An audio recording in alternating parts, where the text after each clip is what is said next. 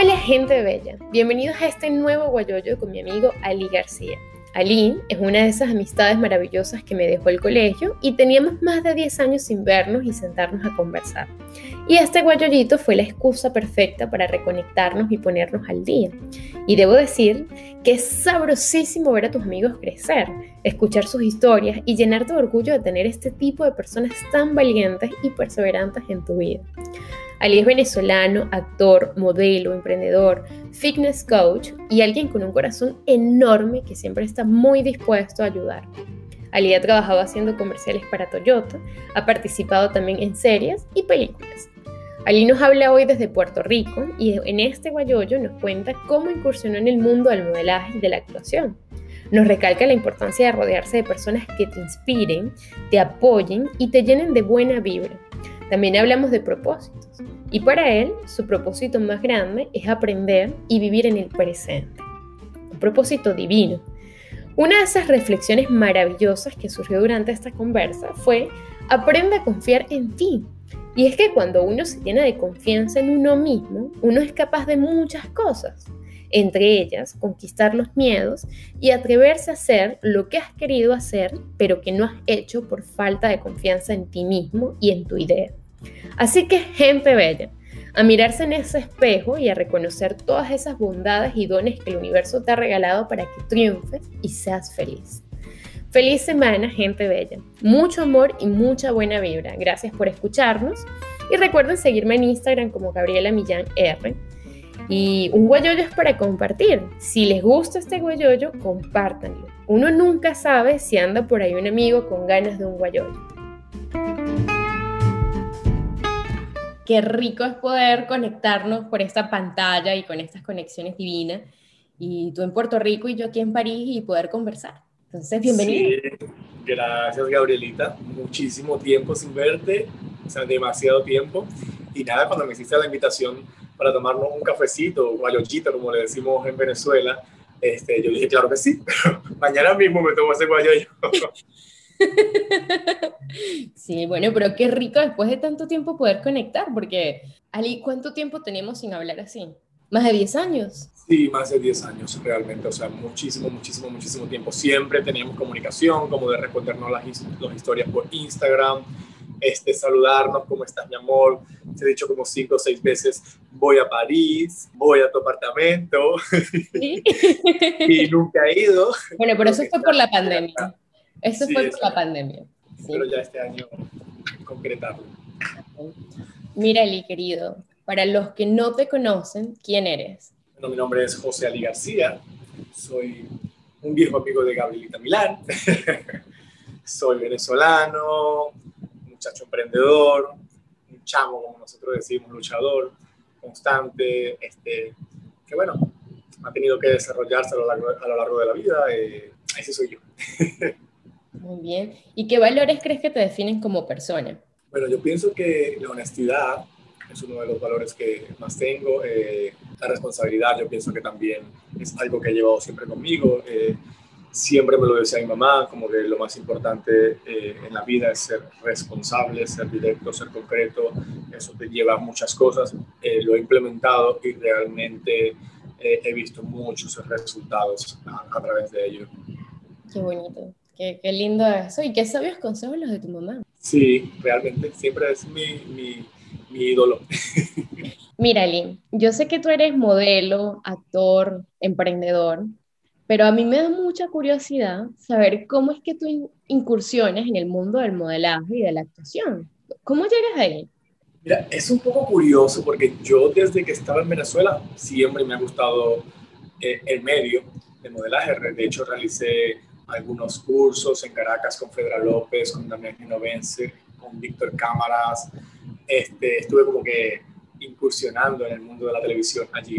Luego, pues obviamente salí del país y llegué a República Dominicana. Conocí a una amiga que hacía comerciales y grabaciones y en un momento dado ella me dice como que, ay, pero mira, le voy a pasar tu contacto a ver si te escogen para algo. Y yo, ah, pues chévere, perfecto. Nada, después me llaman y creo que así fue que hice como mi primer comercial como extra, obviamente como eh, talento. Y ya empecé a conocer productores, empecé a, a conocer agencias de casting, empecé a indagar, me empezaron a crear grupos de WhatsApp y de una u otra forma comencé a excursionar, comencé a, a interactuar, a, a, entrarme, a envolverme en el medio y, y nada, comencé a, a, realizar ciertos papeles como tal, comencé, me comenzaron a escoger para varios castings, para extras de película y así pues fui excursionando allí en, en el mundo como tal del, del modelaje de la actuación, como quien dice.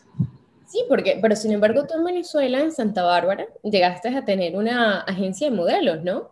Eso es cierto, sí. Ese fue uno de los negocios de emprendimiento que, que tuve, porque sentía que, como mucha gente que siente que, que, se siente limitada en Venezuela a cumplir sus sueños, y yo dije, pues nada, este, si yo no puedo cumplir los míos, pues cool sería tratar de cumplirles los sueños a las demás personas, porque si tú no sirves para apoyo propio, pues entonces puedes servir para brindarle apoyo a las demás personas.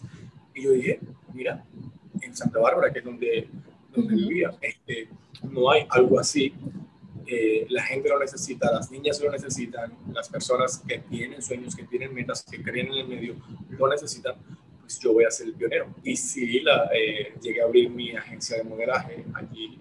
Digamos que era una agencia de talento, porque realmente no solamente era modelaje, o sea, yo tenía profesores que daban dicción oratoria, etiqueta y protocolo, baile, canto, entre otras cosas. Realmente era muy, muy, muy, muy completo y los niños se sentían a gusto, pero para nadie es un secreto que este, Venezuela está atravesando por una crisis muy, muy, muy, muy fuerte, sin precedentes, eh, lo cual me llevó a tomar una decisión de tratar de salir del país por mi futuro y por el futuro de las personas a las que quiero.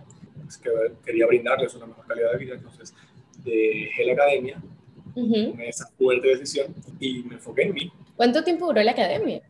Aproximadamente un año. Okay. Aproximadamente un año. ¿Y qué tal? ¿Cómo, cómo te recibió el, el, público, la gente? Mira, muy, muy, muy bien. O sea, superó las expectativas en todo lo que yo había pensado. Realmente yo tenía un espacio bien cerrado, aproximadamente como para eh, 100 niñas, dividido en seis, en seis turnos o cuatro turnos. Llegué a tener 160 niñas en la academia y llegué a tener una lista de espera de más de 200 que querían estar en la academia, pero que no había chance para, para poder inscribirlas y fue así, o sea, como que fue mucho más de lo que yo, de lo que yo imaginé realmente.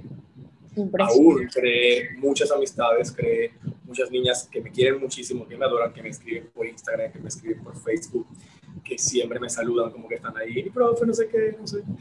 Y, y nada, o sea, es una experiencia, la verdad, que es súper linda tener poder brindarles tus conocimientos, poder brindar lo que tú sabes, lo poquito que tú sabes, porque pues al final la vida es un constante aprendizaje siempre, todos los días aprendes un poco más, eh, pero poder brindarle lo que tú conoces, los conocimientos que tú tienes a otra persona, eso es gratificante realmente. Sí, súper gratificante. Creo que también toda esta experiencia, pues el aprendizaje gigante que te dejó, porque yo creo que cuando ves a otra persona hacer lo que tú le estás enseñando es un reflejo, es un espejito que te permite también evaluarte a ti. Sí, eso es correcto. Y desarrollar pues nuevas habilidades, porque yo estoy segura que en esta academia no era solamente en el tema del modelaje, el campo. No, no, no, no, no, es como te digo, o sea, había varias personas que trataban puntos específicos y eso era lo que a la gente le gustaba, por lo menos a, a las representantes, a las madres de las chicas, les gustaba que era algo muy completo realmente. Eso que, eh, de hecho, me sorprende mucho que había, teníamos muchas niñas que no estaban allí porque necesariamente querían ser modelos o se sentían ser modelos o eran interactivas o eran coquetas, todo lo contrario.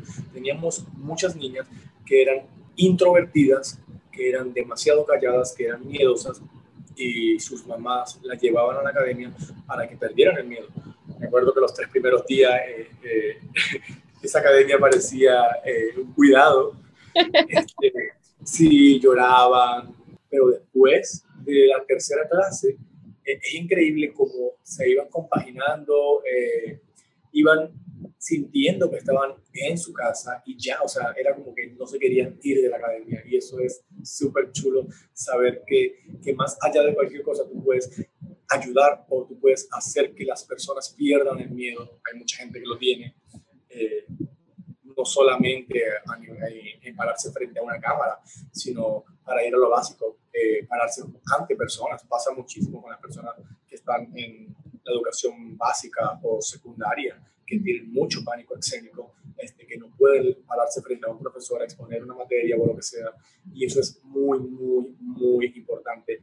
Que enseñarle a las personas a perder el miedo escénico, a, a, decirle, mira, o sea, quien está parado frente a ti es una persona igual que tú, comete tus mismos errores, no pasa nada. Pero creo que también es un tema de confianza, ¿no? Y de autoestima. Más que también es, es la falta de seguridad que tiene la gente. Porque si tú te sientes segura de ti misma, tú vas a obtener la confianza, tú vas a obtener la autoestima, tú vas a poder progresar. Pero si tú no, no adquieres esa confianza, pues va a ser un poco difícil. Yo creo que lo primero es conseguir la confianza, aprender a confiar en ti. Así es. Es, es lo, lo, principal. Pero ¿cómo uno desarrolla esta confianza? Por lo menos en tu caso, Ali, ¿tú cómo has desarrollado esta confianza en ti mismo? Mira, yo he sido, la verdad es que muy inseguro en muchas cosas, como todo el mundo realmente pero aprendí eh, a desarrollar mi confianza primero creyendo en mí, mirándome frente a un espejo, mirándome, mirando las, mis defectos, porque son muchísimos, este, como que siempre teniendo la perseverancia de decir, mira, yo puedo, porque porque si hay otras personas que lo pueden hacer, porque si hay otras personas a las cuales se les hace muy fácil, porque a mí no se me puede hacer fácil, o sea, yo pienso que es, la forma principal es como que lo, lo principal es conversar contigo mismo, como que pararte frente al espejo y decir quién tú, quién yo soy eh, y quién yo quiero ser. Y entonces allí entras en un dilema de tú a tú, de como que definirte. Y eso yo pienso que es lo principal. Y ya las demás cosas tú las eh, construyes con educación. Cuando hablo de educación, hablo de perseverancia. Siempre estar constantemente aprendiendo algo nuevo, aprendiendo algo nuevo, como todo, como todo en la vida. Así es. ¿Y cómo luchas tú, por lo menos, aparte de las inseguridades, yo creo que algo que lo alimenta es el hecho de los comentarios negativos que uno puede llegar a recibir. Por lo menos en tu caso, ¿cómo haces con estas personas? Mira, he tenido muchísimos comentarios negativos, pero yo soy una persona que yo creo muchísimo en las energías. Y al yo creer mucho en las energías, me conecto como que con el universo y siempre digo como que, Ali, tú tienes que tomar todo lo bueno. Los comentarios positivos, tú los tomas. Los comentarios no digamos destructivos, sino los malos comentarios que nos pueden traer una mejoría, también se toman. Porque no es que todo el tiempo tú vas a recibir buenos comentarios. Hay personas que te dicen alguna cosa negativa, pero con la visión de que tú mejores o, te proyectes de otra forma. Hay que saber siempre diferenciar una cosa entre, lo otro, entre otra, o sea, lo que, lo que te va a ayudar o lo que te causa toxicidad. Entonces, yo pienso que en mi parte yo siempre tomo lo, lo positivo, siempre veo como que lo positivo aparte de todo, trato de rodearme de personas que mágicamente me inspiran confianza, que mágicamente me inspiran buenas vibras, buenas energías, que yo digo, mira, estoy con Gabriela tomándome un café hoy, pero es que quiero tomarme otro café mañana, porque realmente me siento a gusto con ella, este, me encanta conversar con ella, es una persona que tiene visión, que se puede establecer un tema de conversación, que se nota que es optimista, que se nota que es una persona amable. Yo pienso que eso es lo más importante. Lo primero es saber definir con quién te mezclas y con quién no. Yo pienso que eso es fundamental para el tema de las inseguridades. Saber tener claro que vas a recibir muchos halagos, muchos comentarios positivos, pero tener claro también que vas a recibir muchos comentarios negativos. Así es. Yo creo que eso que dices es clave, ¿no? El tema de saber como no solo el dime con quién andas y te diré quién eres, no, no es eso, es como dime con quién andas y te diré tú cómo estás porque las personas con las que vas a estar tienen una energía importantísima en ti. Y por lo Muy importante, influye muchísimo. Sí, es como las personas que siempre se están quejando y te juntas con una persona quejona, bueno, llega un momento en el que más o menos vas copiando un poquito esas actitudes de, de quejarte y no, pues no avanzar, quedarte allí. Mira, Ali, yo sé que tú actualmente estás participando en un importante concurso de belleza, ¿no? Beauty International Puerto Rico. International Puerto Rico. ¿Qué, ¿Qué, es eso? Cuéntanos. Mira, este, este concurso se presenta, o la imagen que tiene la agencia como tal eh, y su director, eh, es como que trabajar la belleza en acción.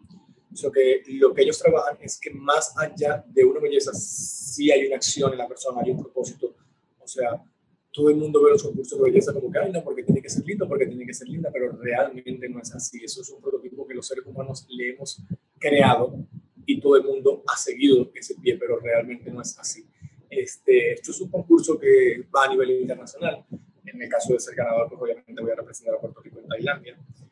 Eh, y nada, estoy súper, súper, súper emocionado porque realmente es una experiencia muy bonita. Independientemente de la situación que estamos viviendo ahora, pues las actividades no se han podido dar eh, de forma consecutiva. Hemos tenido muy poco contacto físico con todos nuestros compañeros, pero más sin embargo, pues ha sido una experiencia súper gratificante y súper linda. Qué chévere, pero esto es como el Mister Venezuela, pero versión Mister Puerto Rico. Exactamente. Tú sabes que siempre hay varias ramas. Vamos a suponer que es como el Mister Turismo, porque el ganador de acá, Mister Turismo, porque el ganador va al Mister Turismo World en Tailandia.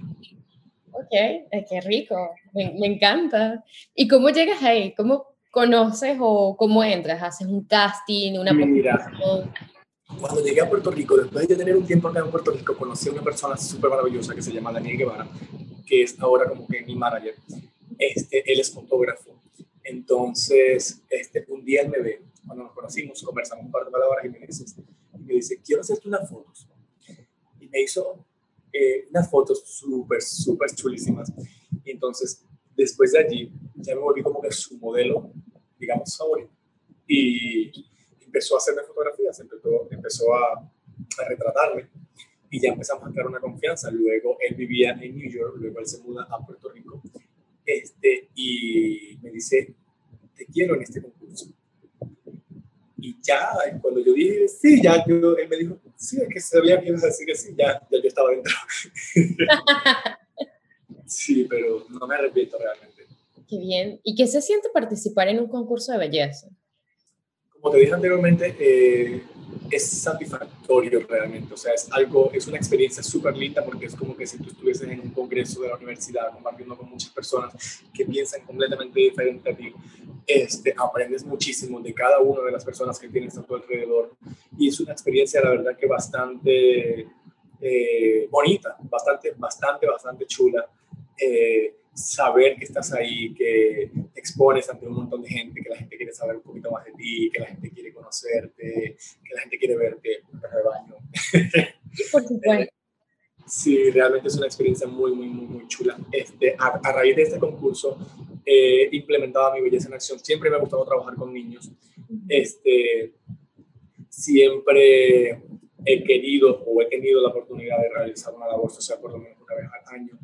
Eh, este año pues ha sido, eh, fue la sección porque por el tema de la pandemia pues el contacto físico se ha hecho un poco difícil, más sin embargo he implementado digamos mi belleza en acción de otra manera y es como que ayudando a las personas más vulnerables o a las que se encuentran en situación de calle, entonces hice una promesa por ejemplo conmigo mismo de que este año una vez al mes eh, todo, durante todo el año voy por lo menos a impactar a entre 50 y 100 personas que estén en situación de calle, llevándoles su desayuno, este, entonces, lo he buscado de esa manera y digamos que el concurso es la plataforma para incentivar a las personas que de una u otra forma me ven a que siempre podemos hacer algo por los demás, a que podemos sacar un poquito de tiempo, no solamente para ayudar a otras personas, hay demasiadas cosas que lo necesitan, hay demasiadas cosas que necesitan nuestra ayuda, no solamente el ser humano, sino eh, el ser vivo como tal, los animales, el medio ambiente, hay demasiadas cosas en las cuales nosotros podemos contribuir, podemos poner un granito de arena, podemos ayudar, podemos hacer la diferencia. Y si somos portavoz de esto, podemos hacer que muchas más personas lo hagan. Y si, imagínate, Gabrielita, si todo el mundo tuviese, sacase por lo menos 10 minutos o 20 minutos de su tiempo para dedicarle a otra persona, yo considero que el mundo realmente fuese completamente distinto, el mundo fuese mejor de lo que, de lo que es. Yo creo que eso que dices es muy lindo, Ali, porque es humanizarlo, ¿sabes? Es tener ese lado sensible y entender que al fin y al cabo todos somos humanos y así como tenemos muy buenos momentos, podemos también tener unos momentos no tan buenos. Y, ¿sabes? Esto es lo que más me gusta de Guayoyo, este momento de humanizarse también entre nosotros, de, de decirnos, mira, todas estas cosas que estamos conversando, y luego este lado filantrópico que tú tienes también me parece lindísimo. Yo creo que todos tenemos que alguna vez en la vida, mínimo una vez en la vida, ir y hacer nuestra labor, nuestra labor social. Y sabes, no simplemente la labor social de ir y llevar un regalo, de ir y llevar la ropa. No, es, yo, yo, exhorto a las personas, yo exhorto a las personas a que lo hagan una sola vez y yo les aseguro que con que la sensación que sienten al momento de ayudar a otra persona y ver con la gratitud, con, con, ese amor que la gente te lo recibe, el agradecimiento que te dan, yo estoy completamente seguro que al igual que yo, van a realizar, van a tomarlo como, como un estilo de vida y lo van a realizar constantemente. Pero mira, eso, eso es mi punto, por lo menos yo soy así. Yo creo que la primera vez que hice labor social, bueno, fue estando muy pequeña con mi mamá, pero entendí, Ali, que no era simplemente el hecho de ir y llevar un producto, llevar comida, llevar ropa, no, es como meterte a hablar con la persona, jugar con la persona, o sea, de un igual igual. Y este interacción te enseña tanto, te, te da tanto lo que dices, luego sales de ahí con ese corazón inflado como un globo y dices, pero es que esto hay que volverlo a hacer. Y luego entiendes también de que el mundo, si queremos que sea un lugar mejor, tenemos que ser más humanos, más sensibles con las personas que están. Eso es completamente correcto. Mira, querido Ali, también tengo otra pregunta para ti, importante. Y es, ¿cómo tú llegas? Yo sé que tú primero emigras a República Dominicana y luego a Puerto Rico, pero ¿cómo tomas la decisión de emigrar? ¿Cómo surge esa oportunidad de emigrar? Es muy random realmente, es muy, es muy yo diría bonito. Fue algo muy loco, porque yo tenía, digamos, el pensamiento de, de hacerlo, que no tenía un destino como tal. Siempre pensé, ah, Bogotá, este, Buenos Aires, Santiago de Chile, Madrid. Siempre se me pasaban un montón de lugares por la cabeza, pero nunca ejecutaba absolutamente nada. Entonces después, mi madrina de grado, que es eh, la profesora Carly Molina, yo creo que tú la conoces, este, eh, estábamos un día hablando, ella daba clases en la academia donde yo, en la academia que yo presidía, este, y entonces estamos en internet, en el teléfono, y me sale un boleto a la República Dominicana y de vuelta en 49 dólares yo digo, wow. Ya, ya, ya. Desde Venezuela a República Dominicana. Y de vuelta, 49 dólares. Y yo dije, esto me está diciendo, ve a República Dominicana. y entonces compramos los boletos automáticamente. Y dijimos, nada, vamos a dar una vuelta por allí a ver qué Y a mí me gustó mucho República Dominicana, la verdad es que yo llegué y, y ya yo dije, mira, me quedo. O sea, me quedo y lo voy a tomar como un trampolín. Eh, y así fue. De hecho, mi madrina ahora mismo está en Madrid y yo pues estoy en Puerto Rico, acá en Puerto Rico. Pero ya, o sea, tú tomas ese vuelo de 49 dólares y llegas a República Dominicana y no te regresas a Venezuela. Y no me regreso a Venezuela. Me quedo aquí. Ok. No, tenía nadie, no conocía a nadie, pero alquilamos una habitación. Este, yo pienso que como todos los venezolanos que han salido del país han tenido que pasar exactamente por lo mismo. Alquilamos una habitación, luego eh, pusimos a buscar trabajo. Eh, yo, yo dije, nada, mientras no consigo trabajo voy a hacer flanes para vender quesillos. Y hacía quesillos. Eh, y siempre como que buscamos la manera de surgir, de salir adelante, no nos quedamos como quien dice pegados en el aparato, sino que buscamos la manera de, desenvolvernos y de, de, de, abrirnos a nuevas posibilidades. Luego conseguimos un trabajo nosotros en el mismo lugar, fue súper chévere. Este, tengo una muy bonita imagen de República Dominicana porque realmente su gente nos ha tratado muy, muy, muy bien y eso es súper, súper emocionante y gratificante. Este, y nada, ya me hice, digamos que dominicano, ya hablaba como dominicano. Sí, yo creo que tú tienes ahorita una mezcla de acentos entre venezolano. Eh... Ya la gente me dice, no sabe si, no sé si eres dominicano o venezolano o boricua, o hablas como a veces se te sale como el mexicano, a veces se te sale como un acento español. Esto, este, no sé, este detalle con los acentos, no te... Como Yo pienso que es el momento eh, no, no, realmente no, porque depende de, de, la actuación que tú tengas, hay muchos, muchos productores que te doblan la voz tú haces todo el gesto, la gesticulación, pero doblan tu voz para lograr más o menos exactamente lo que ellos quieren. Pero realmente no. Yo considero que yo me adapto según la persona con la que yo esté. Si yo estoy hablando con dominicanos, a mí se me sale el coño, por ejemplo, que es una palabra típica dominicana, Y si yo hablo con boricua, a mí se me sale el hacho bendito. y si yo hablo con venezolano, pues igual eh, puedo este, llegar mi acento a, a, la jerga, como que depende con la persona que yo esté, estipulo mi, mi, mi acento. Bueno, a mí me pasa exactamente lo mismo. O sea, me pasa, me pasa. Entonces, no sé, creo que pasa también cuando viajas y estás tanto tiempo en un lugar y forma parte de la adaptación también. Como mucha gente dice, como, ah, no, no, pero es parte de la adaptación y de... Y si es un acento predominante o que, o que puede predominar un poco más que el tuyo, pues obviamente pues, de alguna u otra forma vas a adquirir por lo menos palabras. Así es, así es. Mira, ¿y recuerdas cuál fue ese primer trabajo, aparte de vender quesillos, como emigrante? Claro, nunca se me olvida. Fue en un restaurante como mesero. ¿Y qué tal? una semana, no, la experiencia no fue, o sea, no era lo que yo estaba acostumbrado en Venezuela. Este, realmente en Venezuela nunca había trabajado, o sea, había trabajado, pero por mi cuenta, como trabajador independiente, y llegar a cumplir un horario este, a, a hacer este tipo de trabajo.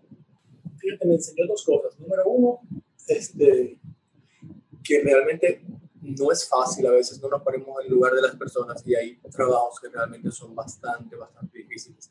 Y número dos, a entender el lado humano de cómo realmente uno debe tratar a las personas.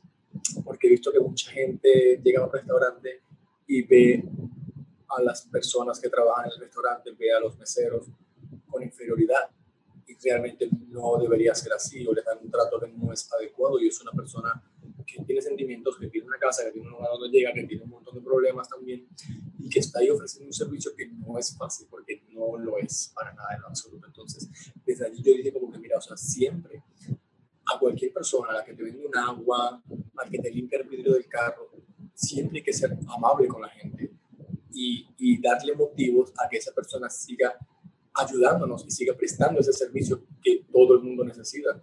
Porque yo puedo trabajar en una oficina hoy pero yo salgo y yo tengo que ir a un supermercado y yo necesito que alguien me atienda o que alguien me ponga la compra en una funda o, whatever.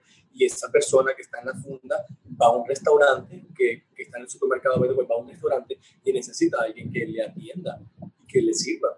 Y esa persona que le atiende y le sirve eh, va a una oficina a cualquier cosa y necesita a alguien también que le dé el servicio y al final no nos damos cuenta, pero todos nos necesitamos, o sea, absolutamente todos nos necesitamos y, creemos que no, creemos que, que, o mucha gente cree que realmente porque tiene una mejor posición, porque tiene un mejor trabajo, porque es, o, whatever, eh, es superior a las demás personas y no, no, no, no, es así. Así que eso me dio esa enseñanza, estar en ese lugar, como que vivir en carne propia me enseñó a, a valorar mucho el trato hacia las personas.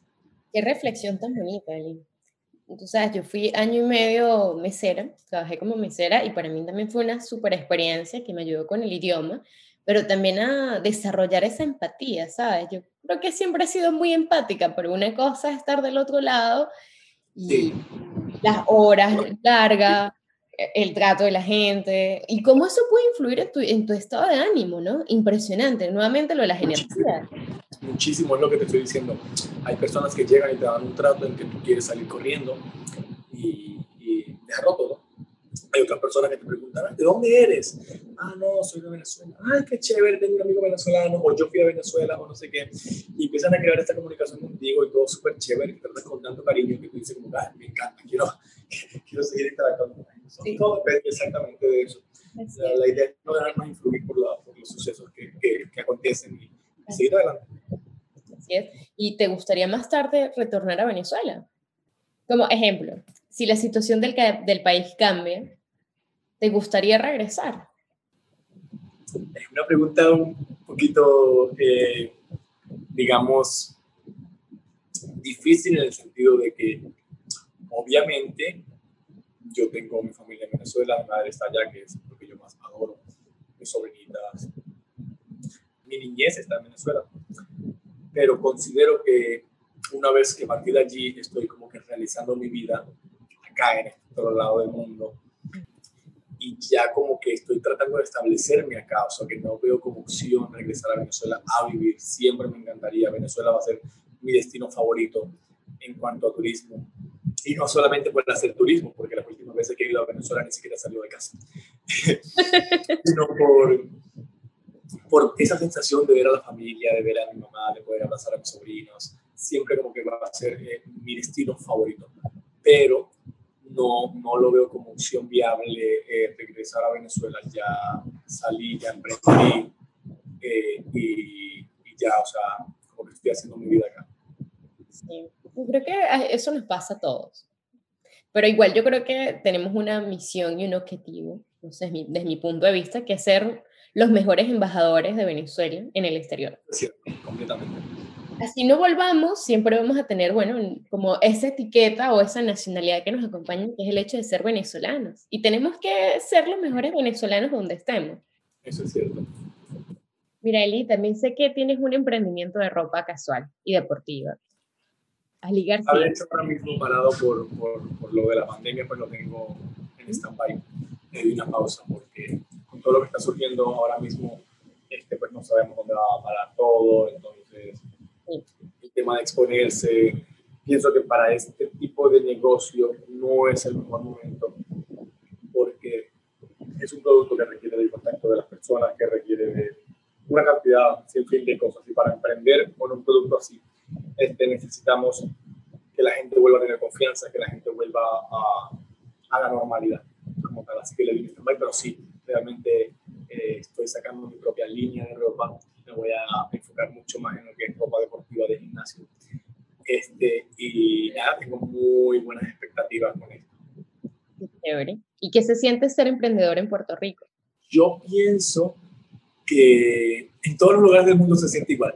El, el hecho de tú saber que, que, que, estás surgiendo, que estás creciendo profesionalmente, que te estás desarrollando, que estás adquiriendo una posición que tu familia va a sentirse orgullosa de ti, que, que, todas las personas que están a tu alrededor van a sentirse orgullosas de ti. Puedes estar eh, eh, eh, en la China oriental que te vas a sentir súper, súper, súper bien contigo mismo. yo pienso que esto es parte fundamental de los seres humanos, que podamos emprender, que podamos lograr las cosas que nos propongamos. Y siempre, siempre que nos lo propongamos y tengamos, tengamos bien claro nuestro horizonte, este, yo creo que esto no va a ser imposible. Así es.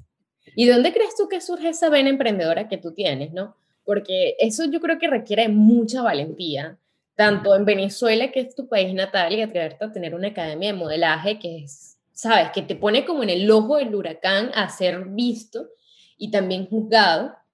Y luego también tener esa misma valentía y coraje para decir, bueno, voy a lanzar mi línea de ropa en Puerto Rico, en otro país. ¿De dónde surge? Mira, yo pienso que eso puede ser familiar porque todos mis hermanos han tenido de una u otra forma ese aire de, de comerciantes o de emprendedores desde que estaban pequeños también. Recuerdo que tengo dos hermanos que son Humberto y, y Jesús, que este, desde pequeños se atrevieron también a, salir, a viajar a Panamá, a conseguir una empresa en Panamá que les facilitaba ropa y montaron un negocio y, y, emprendieron, al igual que mis otros hermanos, Freddy también, ahora mismo tiene un negocio de tabaco en, Venezuela, mi hermana, eh, la que era médico que para descanse, este, pues también montó su clínica, porque yo pienso que esto es familiar desde, desde mi papá, mi mamá, son personas súper emprendedoras, que han salido adelante de la nada, han surgido con valentía, con perseverancia. Entonces yo siento que, que es como que hay algo dentro de ti que te dice, como que puedes hacer esto. Y lo más seguro es que te vaya súper bien, que te vaya genial. Y si no, pues, mira, no pasa nada. Como que lo, lo, lo, que más se puede perder es que no pase nada. Ya está, siempre es eso, como que, como que tenemos que trazarnos eso. Hay muchas personas que no hacemos las cosas por temor a que no se den o a que no, a que no salga como nosotros lo planificamos. Pero es que si no sale como lo planificamos, no pasa nada. O sea, ya no sucedió y listo.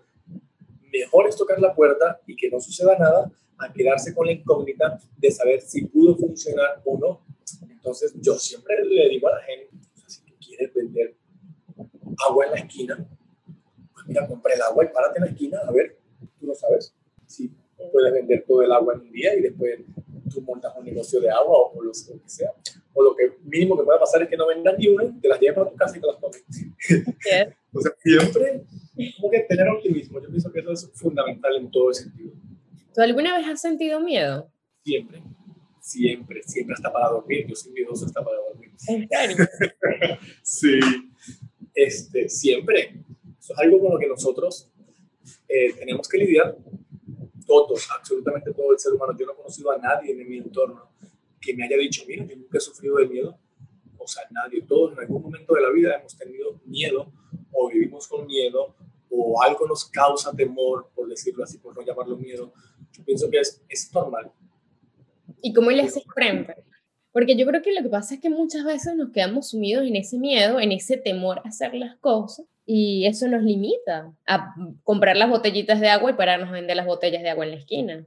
Es lo que yo te digo. Primero, yo pienso que, que el ser humano debe decir como que quién yo soy. O sea, ¿puedo o no puedo? Hay una limitación. Si, el miedo puede, el miedo puede eh, bloquear lo que tú quieres hacer, tienes una limitación. Entonces, lo primero que tienes que hacer es trabajar con esa limitación, eliminarla, sacarla de raíz. Yo pienso, eh, es creer en uno mismo y saber y estar seguro y confiar de que las cosas van a surgir. Y lo que te digo, no darle mucha cavidad a que pueda suceder algo malo, porque si nos metemos en, cosas negativas en, nuestro sistema, este, van a surgir cosas negativas. Lo que estábamos hablando anteriormente de las energías. Lo que tú pronosticas, lo que tú quieres recibir, eso es lo que vas a recibir. Así que nada, simplemente hacerlo, creer en, en ti y ejecutar todo no dejar nada media y no pensarlo mucho. Las cosas no se tienen que pensar tres veces, se pueden pensar dos, pero tres ya no, estoy, estoy muy de acuerdo contigo, ¿sabes? Muy, muy de acuerdo contigo. El año pasado, en medio de la pandemia, me, me atreví a hacer muchas cosas sin pensarlo mucho, como inaugurar este hermoso espacio y nos tomamos un guayoyo. Y ha sido increíble. Ha sido increíble porque uno aprende sobre la marcha. Uno va aprendiendo y una vez que te atreves a hacerlo, ya no es como, ah, tengo que hacerlo, tengo que hacerlo, ¿no? Ya lo hiciste, ahora tienes que hacerte ¿Y cuál crees tú que es tu propósito?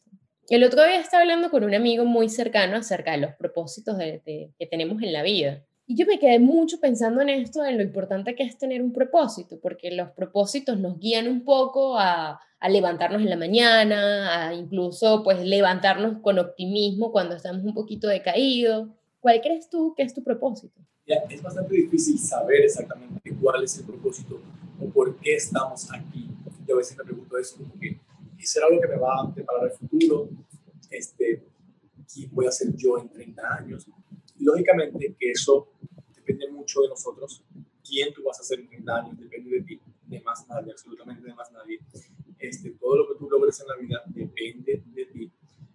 Pero yo considero realmente que mi propósito la vida, o sea, es aprender, aprender, aprender, aprender, aprender, aprender y prepararme para disfrutar de todo lo que he aprendido. Yo pienso que, que la vida es así. Yo no tengo un propósito a los 60 años porque el futuro es tan incierto que yo no sé si yo voy a llegar a los 60 años. Me tengo que ir preparando por si logro eh, ese objetivo o, o, llegar a esa edad. Pero sin embargo no puedo olvidarme de vivir el presente. Así que mi propósito está en el presente siempre, como que en disfrutar lo que tengo a mi alrededor, lo que tengo ahora, porque como hablamos, ayer yo estaba en Venezuela, por decirlo así, pensando en qué iba a ser y de pronto hoy estoy en Puerto Rico grabando con un montón de actores, eh, haciendo comerciales, estando montado en una pasarela, participando en un concurso, conociendo gente súper maravillosa, y esto yo no lo sabía. Y de pronto en ese momento no fue mi propósito, pero es lo que el destino y el universo me trajo y me puso en el camino y me lo dio. Entonces yo pienso que todo el mundo tiene su propósito, pero el propósito es algo que debemos ir construyendo el día a día sin olvidarnos de vivir el día a día. Yo creo que eso es súper, súper, súper importante y la gente tiene que hacerlo porque tú lo sabes. O sea, hoy estoy hablando con Gabrielita Milán, pero no se sabe si el día de mañana esto sea un recuerdo que nos quede aquí y que el día de mañana de pronto yo físicamente no esté y diga Gabrielita Milán, es increíble no lo puedo creer, eso es lo que todo el mundo decimos. Este, ayer yo estaba conversando con él tengo un video y ya no está. O sea, no sabemos, el futuro es súper, súper, súper incierto y mucha, mucha, mucha gente se olvida de vivir el presente por tener una ambición a lograr grandes cosas en el futuro. Eso no está mal. Eso no está mal. Nosotros debemos ser ambiciosos en el buen sentido de la palabra porque eso es lo que nos va a llevar a construir muchísimas cosas. Pero jamás, jamás olvidarnos del presente, de vivir el presente, de disfrutar el presente. Eso que pienso yo que es el propósito más grande, vivir el presente. No, pero a mí ese propósito me encanta, me parece perfecto, porque yo creo que muchas veces vivimos en el pasado incluso nosotros como migrantes, bueno, en quién éramos cuando estábamos en Venezuela o en nuestro país de origen y quién quiero ser en el futuro. Y luego el presente es como, a veces más difícil de, de verdad apropiarse, sentirlo y vivirlo, porque no, no, creo que no sabemos muchas veces cómo vivir ese presente. Sí. Mira, Lee, ¿y cuál crees tú que ha sido el momento más difícil de tu vida?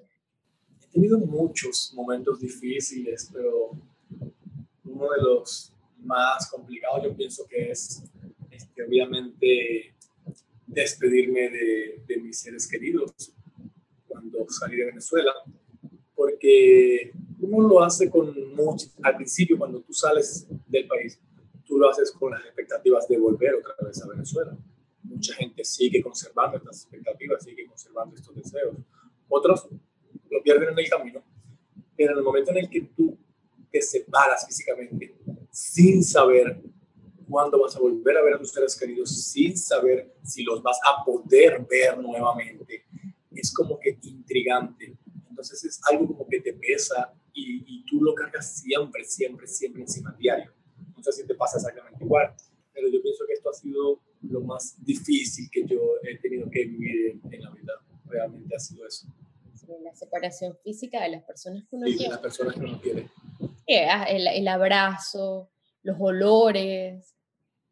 Todo eso, o sea, esa esencia, esa conexión que es mágica, porque es una conexión mágica que tú adquieres con esa persona, con, con, esa familia, y, y siempre quieres eh, tener, o sea, es algo que es inexplicable, como un abrazo de, por ejemplo, tu mamá puede llenar todo tipo de vacío que pueda estar sucediendo, puede curar cualquier tipo de dolor que puedas estar sintiendo. Eso que es, es algo mágico, pero demasiado lindo. Así es, así es. Bueno, me pasa, me pasa teniendo a todos los miembros de mi familia por ahí en todas partes, pero también a mis amigos, ¿sabes? a veces tengo necesidad de estar en casa o a veces tengo necesidad de, de mis amigos también, de, de, un abrazo, de unas palabras. Y la cosa es que la distancia te separa y así como te pierdes de buenos momentos, también te pierdes de momentos en los que es tan importante estar con la familia y sí.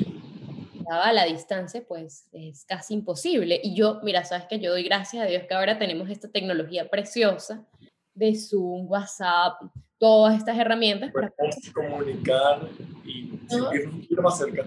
Y si no te imaginas enviar una carta y que llegue un mes más tarde, si el barco no se hunde, pues, no sé, me parece impresionante. Eli, ¿qué proyectos tienes para el 2021? Quisiera este, darle pie adelante a mis proyectos del 2021, pero realmente quiero este año emprender un nuevo negocio, cual ya tengo en mente, estoy trabajando en ello crear algo que me lleve a crear o me facilite la vía para crear muchas más cosas. Ese yo creo que es el plan y la meta que tengo ahora mismo en 2021. Este, otra de las metas que tengo también es aprender a hablar eh, perfecto el idioma inglés.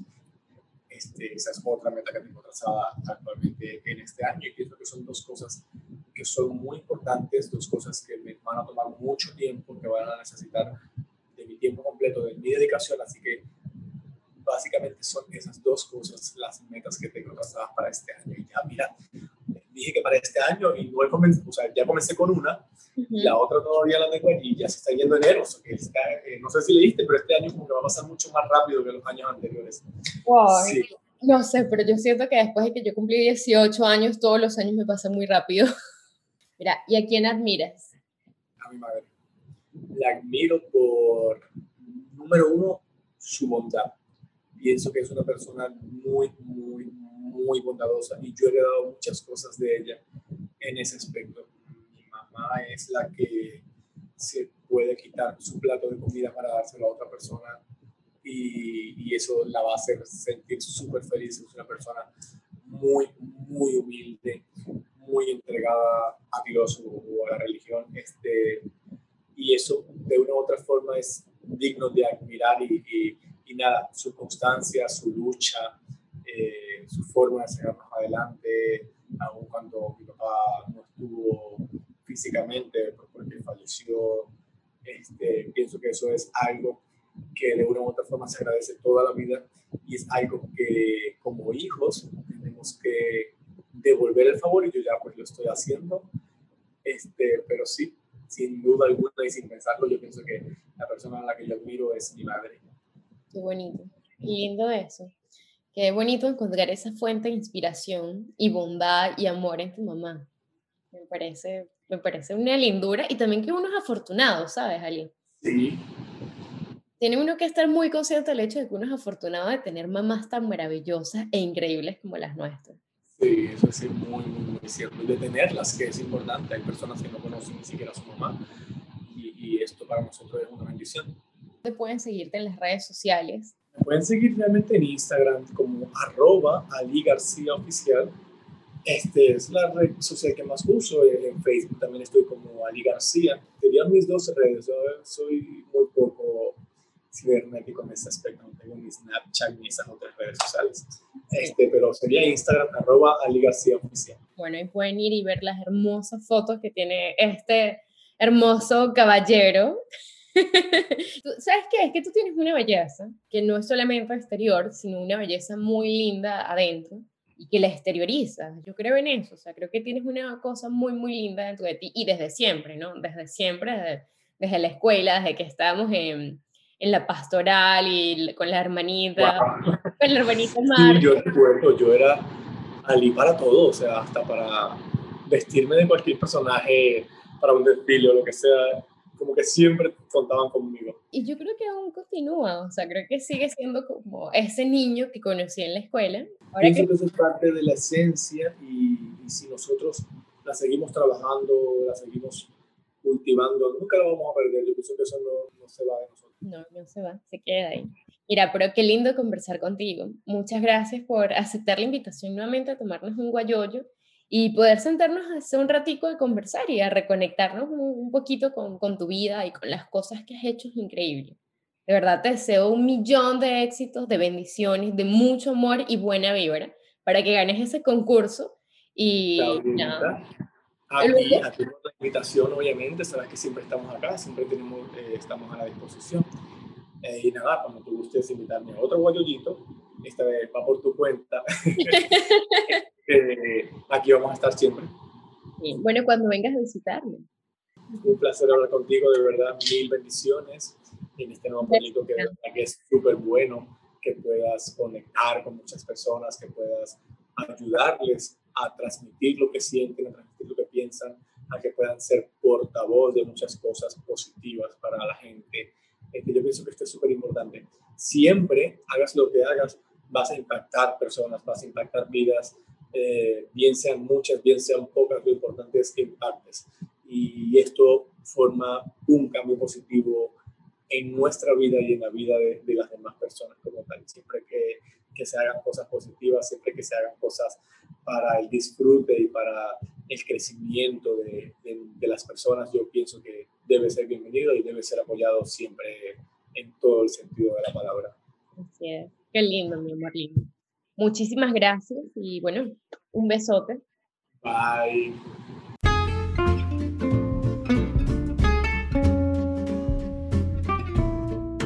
Esto fue Nos Tomamos un Guayoyo. Soy Gabriela Millán y nos escuchamos en un próximo Guayoyo. No olvides seguirme en Instagram como Gabriela Millán R. Hasta luego y gracias por este Guayoyo.